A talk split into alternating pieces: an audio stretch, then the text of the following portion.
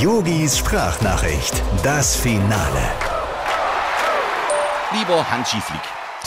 Na, wer ist heute aus deiner Nationalmannschaft ausgetreten? Der Neuer? Der Mannschaftsbusfahrer oder Oliver Bierhoff? Naja, das stelle ich mir schon blöd vor, wenn man morgens erst einmal in der Presse nachgucken muss, welchen Kontakt man nachmittags aus seinem Handy löschen kann. Aber komm, Hansi, mach dich nicht verrückt. Was gut ist, kommt wieder. Also, Außer es heißt Thomas Müller. oh, Mensch, du, ich bin heute dermaßen müde. Ja, diese ständigen Spiele mit Verlängerungen jetzt da bei dieser EM, das macht mich doch beim Zugucken schon bekloppt. Hansi, ich bin richtig froh, dass wir rechtzeitig ausgeschieden sind und ich das nicht mehr aktiv miterleben muss. Du bist ja keine Nacht vor eins im Bett.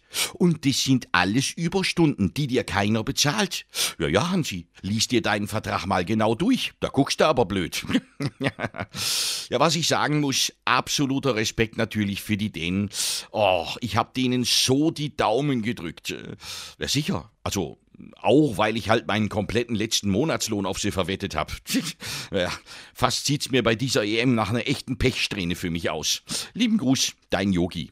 Ach, ähm, Hansi, eins noch. Am schlimmsten finde ich ja, dass ausgerechnet ein Elfmeter die Engländer vorm Elfmeterschießen bewahrt hat. Das ist doch alles nicht mehr normal. Yogis Sprachnachricht, das Finale.